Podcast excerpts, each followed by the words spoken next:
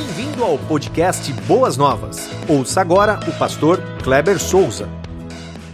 Abre a sua Bíblia no livro de Jacó, capítulo 2, versículo 18. Amém ou não amém? Não amém? Misericórdia. Vamos lá, Tiago 2,18.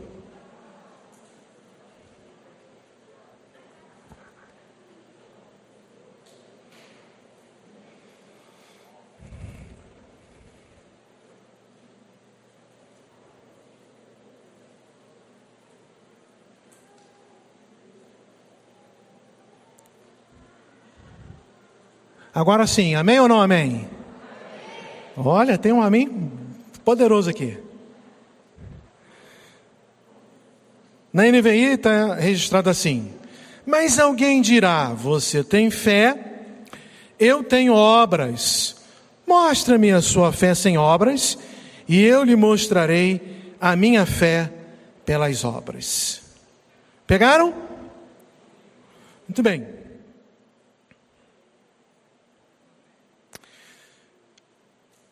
Como é minha responsabilidade nesta manhã falar sobre, ou debaixo do tema, a fé demonstrada pelas obras, tendo a abordagem de todo o capítulo 2.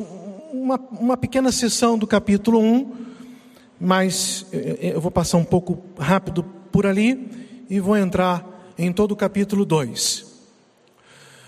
Ah, Tiago capítulo 1, Tiago capítulo 1, versículo 1 Tiago 1, deixa eu consultar aqui a minha memória.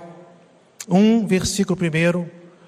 A Bíblia fala assim: Iacobus tel cai so, é, uma outra palavra que me fugiu aqui que é Senhor e Jesus Cristo. Iacobos é a palavra aramaica para Jacó. Poderia ser traduzido por. A, a, a, o nome pode ser Iacob ou Iacobos, Jacobus. Por isso que eu pedi para vocês abrirem a Bíblia no livro de Jacó. O nome não é Tiago. Em espanhol, Jacob é Iago. E aí foi levado para a Espanha com a aglutinação de Santo Iago. Depois essa aglutinação, cai lá a letra O e fica Santiago, ou Sant Apóstolo Iago. Depois ela sofre uma mutação, o prefixo san cai e surge então a palavra Tiago. O T é de santo. Iago é a palavra para Jacó em espanhol. Nós temos essa palavra, mas no original é Iacobos. Iacobos, servo de Deus e servo do nosso Senhor Jesus Cristo. Isso posto, apenas uma curiosidade, para que você pudesse entender o objetivo da carta, é, no capítulo 1, versículo 1, diz que ele escreveu aos judeus da diáspora e fala assim: saudação, graça. Então, Tiago está se dirigindo a crentes judaicos que se converteram do judaísmo, mas que estavam com a intenção de trazer para dentro do cristianismo, para dentro do evangelho do nosso Senhor Jesus Cristo, algumas práticas, alguns pensamentos, algumas formas de ser e de agir do judaísmo. E Tiago, então, é, o tema maior nosso aqui é fé em ação, ele vai trabalhar qual é a proposta do evangelho.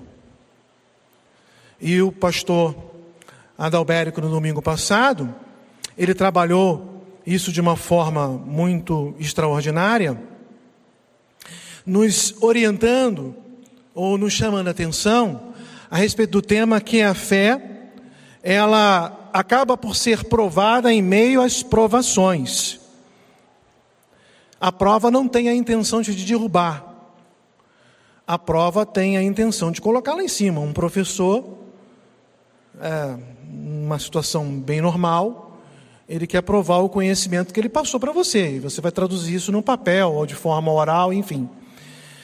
Ah, mal comparando a questão do professor e colocando a pessoa do nosso Deus, ele nos prova para poder afirmar a nossa fé. A prova não é para Deus, ele já sabe o resultado, a prova é para você. É para que você possa conhecer como você está em relação ao seu relacionamento com o nosso Senhor Jesus Cristo. Então elas virão. E o pastor Adalbérico leva do capítulo 1 de 1 ao 21 e dos versos 22 aos versos 27, no capítulo 1. Tiago vai trabalhar a questão de que nós não devemos ser apenas ouvintes. Ele trabalha, ó, ó, você vai ser aprovado. Ele fala algumas coisas lá, dá algumas orientações. E, e recebemos a aplicabilidade do texto que foi trabalhado no domingo passado com relação à prática da palavra de Deus nos nossos corações. Então Tiago está dizendo o seguinte: olha, vocês aprenderam a questão da prática? Sim, então não sejam apenas ouvintes. É, é, é, essa, essa ah, essa sessão, 22 a 27, ela está amarrada com todo o contexto do capítulo 1. Mas evidentemente que o princípio é para toda a nossa vida cristã. Nós não podemos ser apenas ouvintes, sentar aqui e nós falarmos, ah, o nome não é Tiago, o nome é Jacó. Você sabia? Ah, não sabia, agora eu sei, ah, que legal e tal. E o que isso vai produzir na sua vida? Bom, nesse aspecto apenas uma curiosidade. Mas as outras questões que foram faladas aqui, a respeito de confiança no Senhor, a respeito de que a fé vai te provar, para que você possa ser é, como ouro. O ouro, ele tem as suas impurezas, mas quando ele é derretido, ele continua sendo ouro, ele não deixa de ser ouro. Quando ele perde as impurezas, ele valoriza mais. A prata também é assim. Bom, você tem colocado a sua fé em prática? Você tem sido apenas um ouvinte da palavra de Deus? Ou você tem vivido realmente a palavra de Deus no seu dia a dia? Ele vai para uma segunda orientação, e eu, é, por mais que o tema maior seja para mim nesta manhã, a fé demonstrada pelas obras, e eu poderia falar um monte de coisa a respeito de, de fé ser demonstrada ah, pelas obras, mas eu preciso me deter ao texto, que é o capítulo 2. O que, que Tiago quer nos orientar ah, quando ele fala que a fé precisa ser demonstrada pelas obras, levando em consideração todo o capítulo 2? Então nós precisamos analisar isso. Precisamos analisar o capítulo 2. Quando eu preparei, e vocês sabem que a mensagem primeiro fala ao coração do mensageiro, e se a mensagem ela tem uma intenção de trazer uma exortação, o primeiro a ser exortado foi quem preparou a mensagem. Eu aprendi muito com aquilo que Deus me ensinou quando eu li algumas coisas, e principalmente a palavra de Deus. Então eu separei essa mensagem em duas, em duas partes. Até porque o capítulo 2 assim é dividido: a condenação de preconceitos socioeconômicos na igreja. É a primeira parte que Tiago trabalha. E a segunda parte que ele vai trabalhar é a necessidade de obras que demonstram a autenticidade da fé. Interessante que quem ouviu a live do pastor Wagner na sexta-feira, se você puxar a memória, é, vai lembrar que ele fala que igreja não é um local onde se deva ter discriminação por raça, ah, questões econômicas, questões culturais. E eu falei assim, já Deus já falando à igreja o que ele já desejava já ratificar no domingo. Glória a Deus por isso. Então, a análise do capítulo 2 eu separei assim: primeiras orientações que Tiago vai nos dar das formas de não, das formas de não se demonstrar fé. A primeira parte é como você não demonstra a sua fé. Primeira orientação de Tiago: não se demonstra fé quando se faz acepção de pessoas. Capítulo 2, versículo 1, Tiago fala assim: Meus irmãos, como crentes, preste atenção que ele não está trazendo uma palavra para os de fora da igreja. Ele está dizendo de um relacionamento interno. Ele está chamando de irmãos e falando, como crentes, em nosso glorioso Senhor Jesus Cristo, não façam diferença entre as pessoas, tratando-as com favoritismo. Se ele está nos orientando, é porque alguma forma de favoritismo acontecia na igreja. E essa forma de nós favorecermos ou, ou demonstrar menos favor a quem precisa de um favor maior, Tiago fala que isso não é uma demonstração de fé. Tiago está nos orientando que nós não podemos, como pessoas simples, ou pessoas menos abastadas, ou pessoas mais humildes, ou pessoas um tanto quanto mais pobres, tratar com favoritismo quem tem uma posição socioeconômica um tanto quanto mais elevada. Tiago está dizendo que quem tem uma condição é, socioeconômica um tanto quanto mais elevada, não deve apenas se relacionar com quem tem um, a, um, a, o mesmo numerário bancário que ele. E quem tem menos tem que ser deixado de lado. Isso não é uma forma de trabalharmos a nossa fé na igreja do Senhor Jesus Cristo. Ele, faça, ele fala assim, ó, não faça, não façam diferença. A ideia aqui no original é lisonjear, bajular, mas, é, é, mostrar espírito servil, ou prestar atenção especial a alguém só porque ela tem uma condição econômica superior à minha. Aos olhos do Senhor, nós somos iguais, irmãos. Não podemos tratar ninguém por favoritismo, porque a intenção, no fundo do coração, é, no futuro, tentar tirar algum proveito disso. Isso está equivocado na igreja de Jesus. Por isso que eu disse para vocês que eu poderia trabalhar essa questão de demonstração de fé por obras em vários aspectos, mas eu tenho que me deter ao texto. E o texto está dizendo que essa forma de atuar com favoritismo está errada. E se nós analisarmos a palavra de Deus em vários aspectos, quando então Deus desce aquele lenço com os animais e, e ah, Pedro então tem aquele diálogo com Deus, e Atos 10, 34, ah, Pedro cai em si e começou a falar e fala assim: agora eu percebo verdadeiramente que Deus não trata as pessoas com parcialidade ou não faz acepção de pessoas. É um equívoco, meus amados irmãos, quando nós queremos tratar com um certo favoritismo. Paulo também, e hoje é dia desse é, aspecto que, que Paulo vai trabalhar no capítulo 11 de 1 Coríntios, quando ele trabalha a respeito da orientação da ceia, era chamada festa ágape. A festa ágape era um momento de celebração, de comunhão, onde as pessoas levavam as suas comidas e juntavam ali à mesa e celebravam a ceia, era chamada de festa ágape. Os ricos começaram a perceber que os pobres não levavam coisas que eles. Ah, que os ricos tinham condições de levar, os pobres não tinham. Era uma coisa mais simples. E aí eles deduziram que os pobres estavam acabando uh, por se alimentar de uma iguaria melhor que eles levavam, de um vinho de uma melhor qualidade, e eles não podiam desfrutar disso porque os pobres acabavam, em maior número, é, chegando à primeira mesa. Então eles chegavam antes, preparavam ali rapidinho e primeiro faziam uma festa ágape entre os ricos.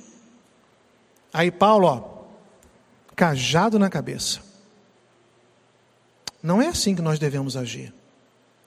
Tiago está trabalhando de igual modo que nós não vamos demonstrar fé quando nós queremos tratar com um certo favoritismo alguém.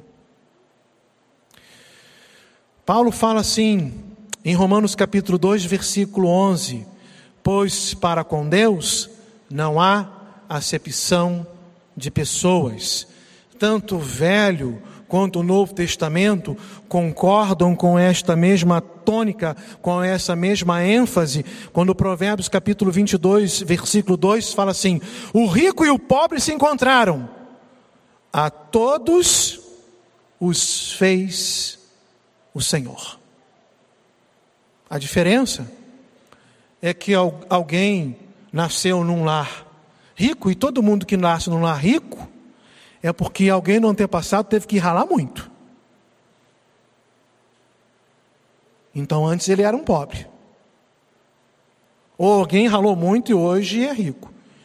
E é por alguma. Poderíamos fazer uma análise mais profunda, mas algumas outras pessoas não têm essa mesma conta bancária por uma série de razões que não, não é o nosso fórum nesta manhã. Mas o fato é que nós somos servos de Deus. E não podemos agir assim. Um segundo aspecto que Tiago vai trabalhar, dizendo que nós não, não demonstramos fé, é quando o objetivo é a bajoração.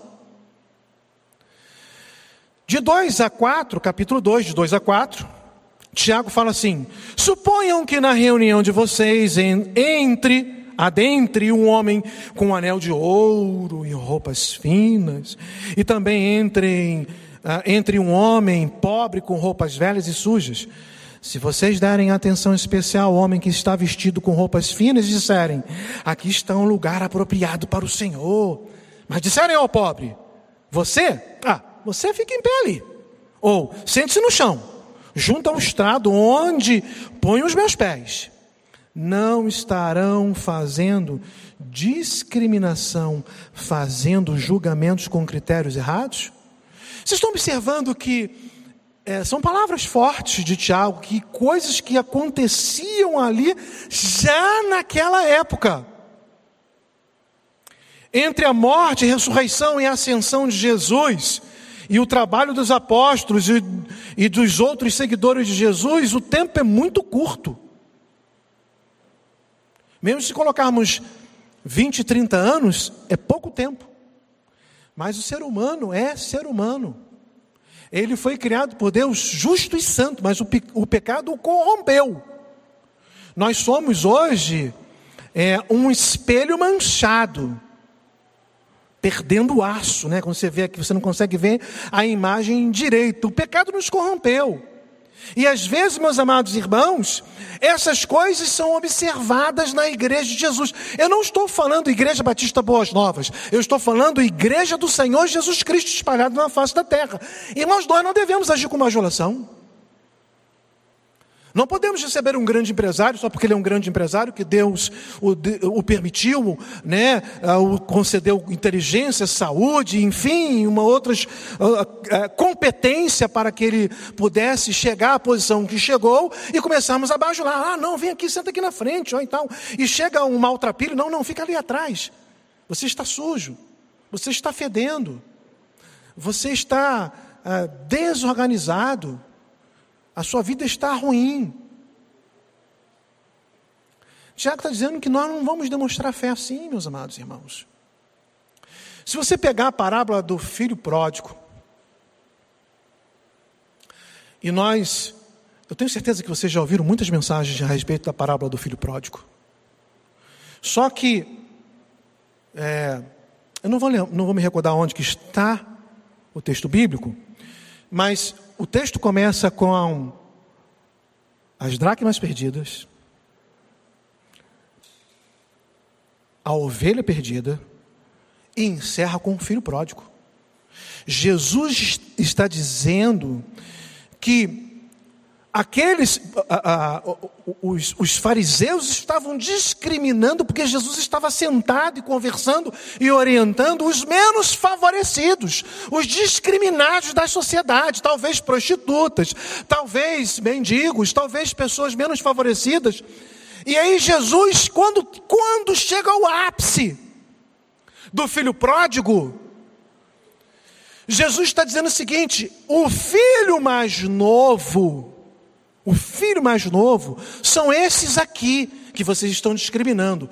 E o filho mais velho, que está querendo deixar o filho mais novo fora da presença de Deus, são vocês, fariseus. É uma chicotada forte que Jesus dá naquelas pessoas, dizendo que nós não podemos discriminar ninguém. Igreja deveria se chamar hospital espiritual do Senhor Jesus Cristo, porque Jesus fala: Eu não vim para os sãos, mas eu vim para os doentes. Se o doente ele está fedido, se o doente está desarrumado, se o doente está cheio de pecado, se a, a, o dia a dia o fez assim, a igreja precisa acolhê-lo. Não como ah, ouvimos alguém dizer que entra dessa forma, recebe a Jesus e continua da mesma forma. Não, porque João capítulo 8, quando Jesus então vai conversar com aquela mulher que supostamente foi pega num ato de adultério, Jesus encerra a palavra para ela dizendo o seguinte: vai e não peques mais. Porque a fé, ela precisa ser demonstrada com obras. E muitas vezes, e todas as vezes, na verdade, obras de arrependimento. Uma obra genuína. Então, irmãos, não vai ser com bajulação, não é porque eu vejo alguém que tem, né, e quando, e naquela época de, de Tiago, naquela época ali que ele está escrevendo a carta, as pessoas colocavam anéis em todos os dedos. Todos os dedos ele tinha ali anéis para demonstrar que realmente ele tinha uma posição social diferenciada, isso era notório. Que bom que ricos e pobres se encontram com Deus. Mas não podemos bajular ninguém, irmãos. Não é isso que Tiago está nos ensinando. Terceira orientação de Tiago, do que nós não devemos fazer, porque isso não demonstra fé, é quando se há desprezo. De 5 a 9, no capítulo 2, Tiago fala assim: Ouça, meus amados irmãos, não escolheu Deus os que são pobres aos olhos do mundo para serem ricos em fé e herdarem um reino que ele prometeu aos que o amam? Mas vocês têm desprezado o pobre. Não são os ricos que oprimem vocês? Não são eles que o arrastam para os tribunais? Não são eles que difamam o bom nome que o Senhor, não, uh, desculpa, o bom nome que sobre vocês foi invocado? Se vocês de fato obedecerem à lei real encontrada na Escritura que diz: ame o seu próximo como a si mesmo, estarão agindo corretamente, mas se tratarem os outros com favoritismo, estarão cometendo pecado e serão condenados pela lei como transgressores. Tiago está usando aqui um dispositivo, uma, uma análise de um aspecto cultural, em que era permitido que se você tivesse uma condição econômica um tanto quanto favorecida e você encontrasse alguém que você emprestou dinheiro ou comprou fiado e essa pessoa não pagou, você poderia pegá-lo no colarinho e levá-lo preso até ele ser é, com força coercitiva, né? A, pagar, levado a pagar a dívida que ele tinha com você. Tiago está dizendo isso, olha, não são esses que fazem isso com você? Tiago não está dizendo que os ricos não devem entrar no reino de Deus. Tiago não está dizendo que os ricos não são crentes. Tiago não está dizendo que os ricos vão para o inferno. Absolutamente nada disso. Tiago está dizendo que aos olhos de Deus nós somos iguais, ricos e pobres, e que nós devemos nos tratar de maneira igualitária aos olhos do Senhor. Nem o pobre tratar com favoritismo o rico, e nem o rico desprezar o pobre porque é pobre. É isso que Tiago está nos orientando. Mais uma vez, eu repito pela terceira vez, eu preciso me deter ao que está escrito no capítulo 2 e passar a análise do texto aos amados irmãos, porque é isso que ele está trabalhando. Irmãos, nós estamos no século 21. Eu já vi isso. Eu já vi gente desprezando mais humildes, e já vi mais humildes bajulando. E, e não estou generalizando, por favor, não me interpretem mal, não estou generalizando. Acho até que se botássemos em números poderia cair numa, na casa das exceções, mas eu já vi pessoas ah, buscando favoritismo, procurando dar melhor lugar, porque é, a pessoa tem uma posição, um cargo ou uma conta bancária é, diferenciada. Mas a Bíblia está dizendo que nós não vamos demonstrar fé se nós agirmos assim. Tiago continua, e ele vai nos orientar agora como nós devemos trabalhar para que a nossa fé possa ser uma ação. Só que, quando nós pegamos essa parte, mostra-me a tua fé sem obras, que eu mostro a minha fé através das minhas obras, nós queremos fazer uma análise, e algumas pessoas acabam fazendo, que Tiago está tendo uma está tá contradizendo algumas coisas que o apóstolo Paulo ensinou. Paulo dizendo que a salvação é pela fé e não é por obras. E aí Tiago está dizendo que não é por obras sim, então tem contradição? Não, meus amados irmãos. Não há nenhuma contradição, porque Tiago, nenhum momento abordou que a salvação é por obras. O que Tiago está nos orientando é o seguinte: a salvação é por fé, mas uma vez salvo, você precisa produzir. Isso está em consonância com o que o Senhor Jesus Cristo disse lá em João capítulo 15, na videira verdadeira. Porque uma vide que não dá fruto, o que, que ele faz? Corta e joga no fogo. A videira precisa frutificar, precisa dar fruto, precisa dar uva. A figueira, Jesus chegou na, na pé de uma figueira e falou assim: nunca mais nasça nada de ti, e ela secou-se imediatamente. E as pessoas ficaram abismadas. Vocês estão, vocês estão abismados porque ah, secou-se aquela figueira? Eu quero dizer para vocês o seguinte: a árvore frutífera precisa produzir frutos. A árvore frutífera que dá sombra é secundário. O principal é dar frutos. Irmãos, nós fomos salvos para produzir. Tiago está complementando a doutrina da salvação pela fé. É pela fé, não é por obras, mas uma vez salvos, salvos, precisamos produzir obras. A fé é viva e a fé não pode ser morta. Vamos ver aqui algumas palavras do apóstolo Paulo. Romanos 2,6. Deus pagará a cada um segundo as suas obras. Tiago não, é, Paulo não está falando sobre salvação. Paulo está dizendo que depois que nós recebemos a Jesus Cristo como único suficiente Salvador, produzimos, Deus vai cobrar. Olha, que bom que você produziu. Você não produziu? Deus vai te cobrar porque você não produziu. 1 Coríntios 3,8: Cada um diz: receberá sua recompensa conforme seu trabalho ou suas obras. 2 Coríntios 5,10: Todos, nos adverte Paulo, teremos que comparecer perante o tribunal de Cristo, para que cada um receba as coisas feitas por meio do corpo, obras, conforme ao que fez, seja bom ou mal.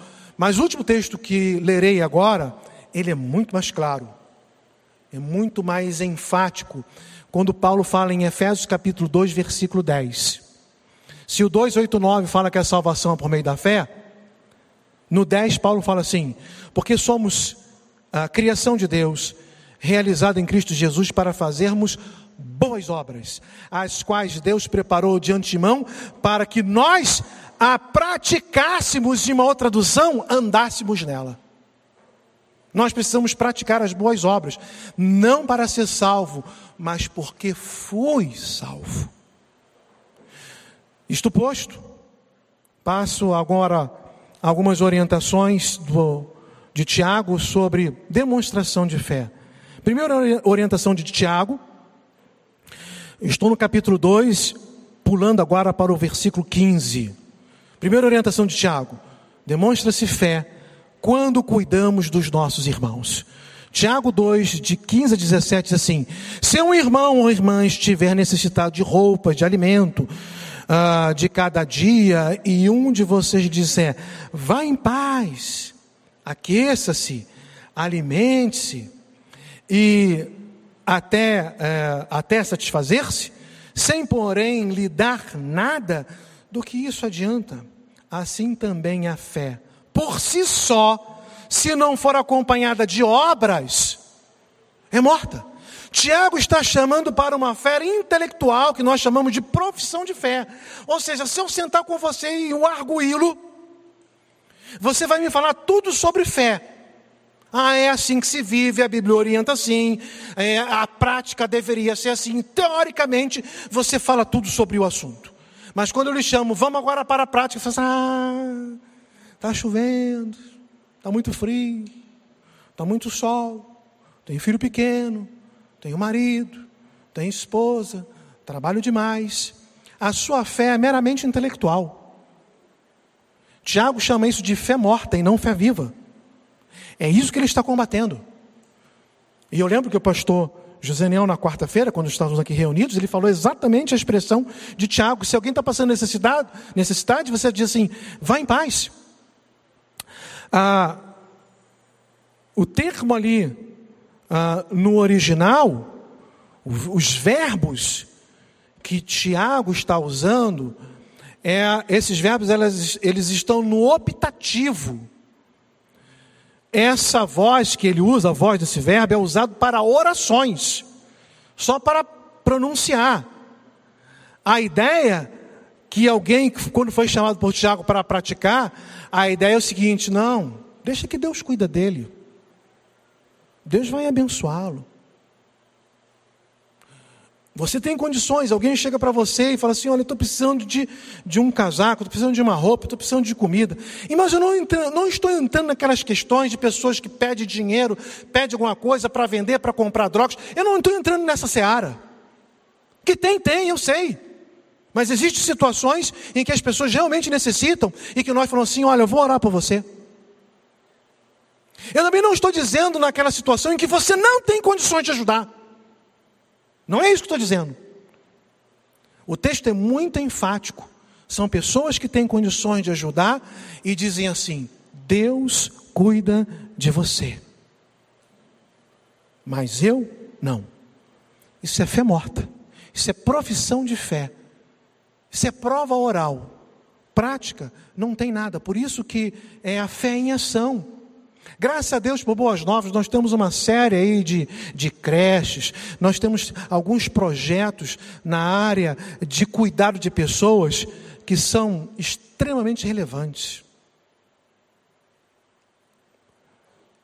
Mas acredito que ainda somos poucos realizando isso, quando muito mais pessoas poderiam, ombro a ombro, um exército poderoso, abençoar muito mais vidas. Então, meus amados irmãos, nós vamos demonstrar a nossa fé, cuidando dos nossos irmãos.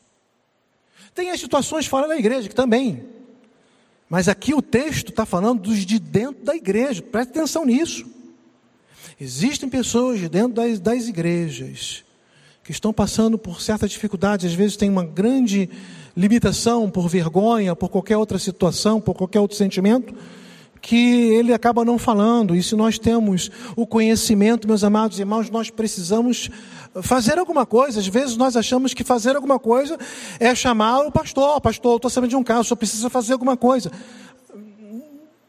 Não necessariamente. Não estou eh, excluindo o pastor de absolutamente nada, mas tem muitas coisas que nós podemos agir, nós podemos trabalhar, nós podemos ajudar, nós podemos abençoar e realizar para que vidas possam estar num mínimo de conforto possível, sair de um apuro. E não estou entrando no meandro se a pessoa é, financeiramente é, é desorganizada. Se você detectou que aquela pessoa financeiramente é desorganizada, o melhor que você tem a fazer não é dar dinheiro para ele, mas dar um curso de finanças. Má gestão financeira é pecado, meus amados irmãos. Vou fazer uma digressão, um desvio aqui na minha mensagem. Má gestão financeira é pecado como qualquer um outro. Se você não administra bem os seus bens, aquilo que Deus deu como mordomo que você é, financeiramente para você administrar, o seu nome está no SPC, está no Serasa, está no Univermelho, você deve cartão de crédito, eu não estou falando contas a pagar, eu estou falando aquela situação que você fala assim, ah, eu vou esperar cinco anos, depois de cinco anos, zero e eu volto normal. Isso é pecado. Crente tem que ser um bom gestor financeiro. Nós falamos assim: 10% é do Senhor, é o dízimo, 90% é meu. Errado. 10% você devolve ao Senhor para a casa de Deus, a casa do tesouro, e os outros 90% também pertencem ao Senhor, que você administra, e você precisa administrar bem. Mas eu preciso avançar aqui, meu tempo está acabando.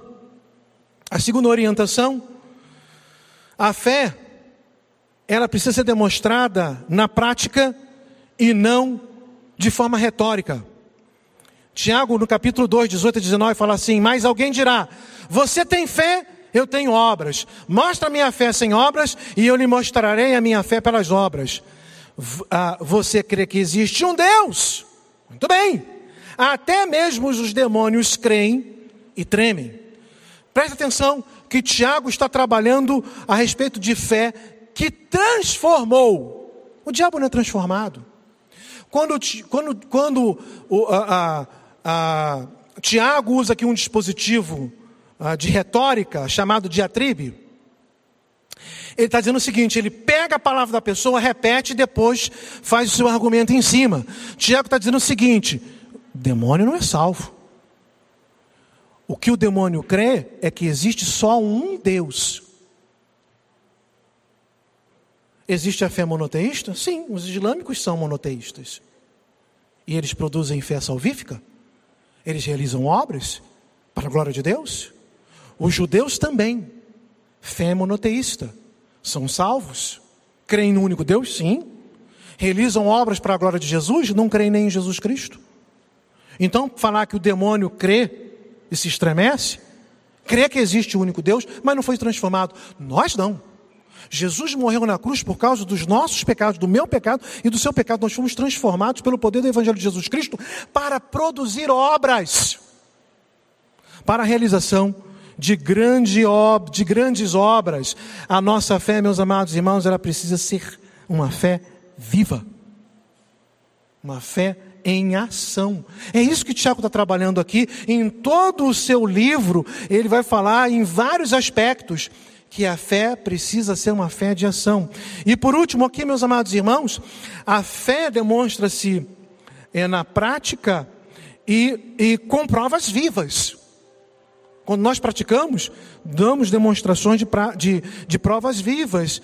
Tiago encerra ah, o capítulo 2, dos versos de 21 a 26, usando aqui dois, duas ah, figuras do Antigo Testamento.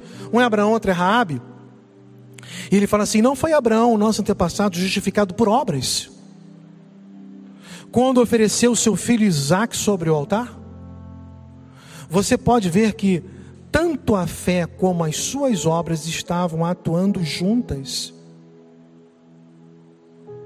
E a fé foi aperfeiçoada pelas obras. Cumpriu-se assim a escritura que diz: Abraão creu em Deus, e isso lhe foi acreditado como justiça, e ele foi chamado amigo de Deus. Vejam que uma pessoa é justificada por obras e não apenas pela fé. Caso semelhante ao de Raabe, a prostituta, não foi ela justificada pelas obras quando eh, acolheu os espias e o fez sair por outro caminho, assim como o corpo sem espírito está morto, também a fé sem obras está morta. Encerro dizendo o seguinte, meus amados irmãos. Quando Tiago, no capítulo 12 de Gênesis, foi chamado, a Bíblia diz que ele obedeceu. Quando nós fomos chamados para seguir a Jesus Cristo, nós obedecemos pela fé. Agora poder, precisamos, meus amados irmãos, obedecer à segunda parte. Não no, não no sentido de que a salvação foi dividida, mas no sentido da continuidade de uma vida transformada pelo Senhor Jesus Cristo, que é fé em ação. E quando nós falamos assim, não, não, Deus te abençoe, Deus vai cuidar de você. Nós não estamos sendo obedientes como Abraão foi, que a, a, o livro de Hebreus vai dizer que a fé de Abraão era tamanha que ofereceu seu único filho, que era o filho da promessa, crendo que Deus poderia ressuscitá-lo. Então, meus amados irmãos, tenta imaginar um pai caminhando três dias e três noites, sabendo que ele iria executar o filho. Vou matar meu filho, vou matar o meu filho. Tem mais, um, tem mais dois dias de caminhada, eu tenho que matar meu filho, eu tenho que matar meu filho. Mas mesmo assim, ele não desobedeceu. Tiago está nos chamando a atenção para a obediência ao Senhor que possamos ser obedientes, que possamos colocar em prática, e, e aí sim você pode colocar a sua mente aí para trabalhar no Espírito Santo, saindo um pouquinho do capítulo 2, quantas coisas que a sua fé pode produzir em relação a obras que vai glorificar a Deus. Mas pastor, eu já tenho feito, amém, continue fazendo. Então essa palavra é para incentivá-lo a fazer muito mais. Ah, pastor, eu não estou fazendo. Então essa palavra é para que você possa te colocar no trilho do Senhor Jesus Cristo, dizendo: faça-o como Abraão fez, como Raabe fez. Que Deus nos abençoe, que Deus nos proteja e que possamos colocar a nossa fé viva em prática para a honra e glória do nosso Deus. Amém? Você ouviu o podcast Boas Novas? Que Deus te abençoe e nunca se esqueça que, em Boas Novas, a gente sempre se encontra.